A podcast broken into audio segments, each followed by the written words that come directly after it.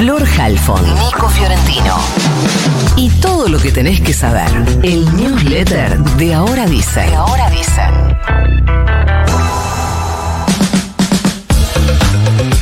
Hablando de achicar gastos, una familia necesita 500 mil pesos para no ser pobre. Lo que dice el INDEC es que en diciembre la canasta básica total para cuatro integrantes, esto es sobre todo gastos en alimentos, pero también algunos servicios como salud, transporte, tuvo un costo de casi 500 mil pesos, 495 mil 798. Y esto es 225% más que en 2022. Y para no ser indigente, una persona tiene que tener al menos 78 mil pesos por mes, cuando el sueldo básico es de 156 mil pesos. Es decir, ese medio millón de pesos es una familia tipo de cuatro personas. Esa es la canasta básica de la familia para no ser pobre. Pero en el caso de la indigencia hablamos de por persona, 78 mil pesos por mes, cuando, insisto, el sueldo básico es de 156 mil pesos. El gobierno no llama a actualizar el salario mínimo. En marzo conoceremos las cifras de pobreza y está claro que han subido fuerte.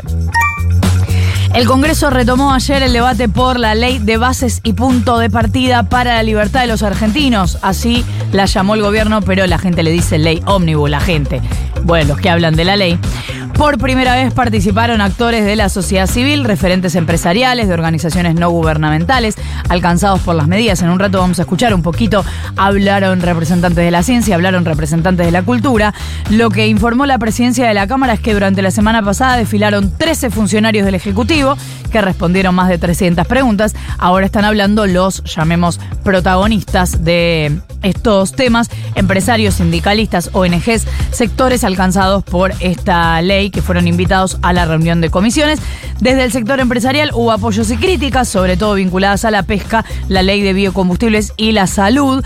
Héctor Daer, uno de los líderes de la CGT, les pidió valentía a los legisladores para rechazar todo el proyecto dijo la institucionalidad depende de esta casa. Recordemos que el paro por el que está convocando la CGT para media jornada es para el miércoles de la semana que viene, 24 de enero, pero si se empieza a apurar la Cámara de Diputados y tiene la idea de sacar dictamen esta semana y se baraja la posibilidad de que sesionen el sábado, en cuyo, en cuyo, caso el paro de la semana que viene no va a tener mucho sentido, hay posibilidades de que adelanten el paro para este miércoles.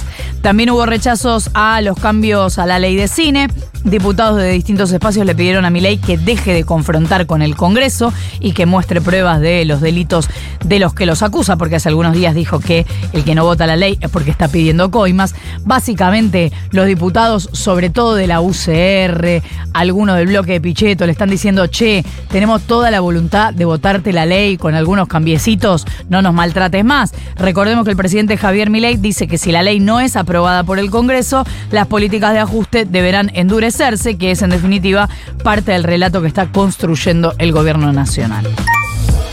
Hablando de la ley, cerca de 20 organizaciones ecologistas, sociales, indígenas, entre las que se encuentran Greenpeace y la Asociación Argentina de Abogados Ambientalistas, lanzaron una juntada de firmas contra las modificaciones de las leyes ambientales contenidas en el decreto y en el proyecto de la ley Omnibus porque entienden que es una puerta de entrada a la destrucción de bosques y glaciares en Argentina. Dice Greenpeace que hace más de una década más de 2 millones de personas pidieron por la sanción de la ley de bosques y la ley de glaciares. Los hitos ambientales más importantes en la historia de Argentina, bueno, esto podría venir a destruir lo que que han costado esas leyes. En este país distópico en el que estamos viviendo, ayer el presidente Javier Milei le contestó a una cuenta fake del gobernador Axel Kisilov, creyendo que era posta. Le recriminó su paso por el Ministerio de Economía de la Nación durante la última presidencia de Cristina Fernández. Se lo dijo a un perfil que usa el nombre del gobernador y que en su descripción aclara que es una cuenta fake, o sea, no era muy difícil darse cuenta. Pero desde ahí había salido un tuit que bardeaba al presidente y Milei peleándose con un enemigo invisible, le puso su cariño a la parte mala de la biblioteca, esa que no es parte de la solución, sino del problema, entre todas las decenas de tweets de Milei de ayer de un montón de cosas.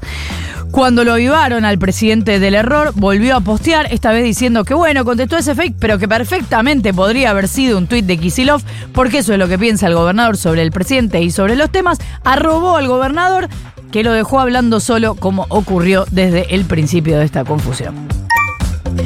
Ahora, ah, horas después de haber hecho trascender su intención de visitar la Argentina en la segunda mitad de este año, el Papa Francisco recibió al expresidente Alberto Fernández. Es el primer encuentro que mantienen desde que Fernández dejó el poder, pero les había quedado un encuentro pendiente en los últimos meses de gestión, que al final Alberto no pudo hacer, y asistió al encuentro con su hijo Francisco, que justamente se llama Francisco, y no estuvo acompañado por su esposa Fabiola Yáñez, porque tengo entendido, ella el fin de semana fue intervenida quirúrgicamente por una Hay dos cuestiones que hoy obsesionan al gobierno nacional. Una es la idea de que la ley ómnibus tiene que salir o si no va a ser una derrota. Se nota la desesperación en las declaraciones o en las amenazas a los diputados y senadores para que la voten.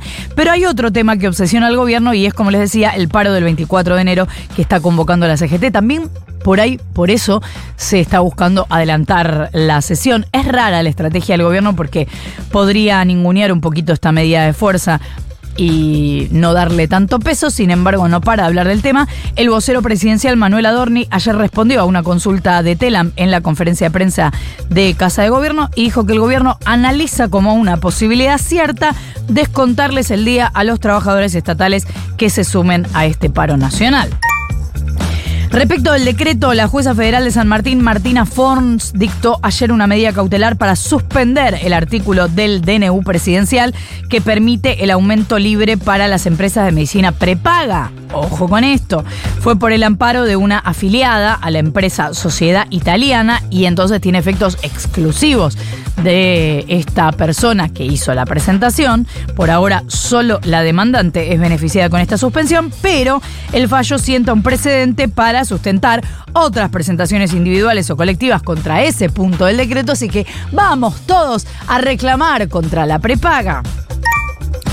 El promedio de casos diarios de COVID notificados a nivel nacional pasó de 268 en la primera semana de enero a 472 la semana pasada, impulsados por la subvariante JN1 que está causando una ola a nivel mundial, así que casi se duplicaron los casos en una semana. Lo que sostienen los que saben es que igual no es para preocuparse, pero ratifica la necesidad de sostener la vacunación y tomar medidas de prevención como la ventilación, sobre todo, ya saben, en aquellas personas de riesgo. En Ciudad de Buenos Aires se pasó en una semana de 23 casos diarios a 121 cinco veces más. Y en provincia de Buenos Aires aumentó de 49 casos diarios a 117 y también se registró un aumento de las notificaciones, porque quizás hay más casos, estos son los notificados, en las provincias Santa Fe, Formosa, Chaco, Jujuy y Salta.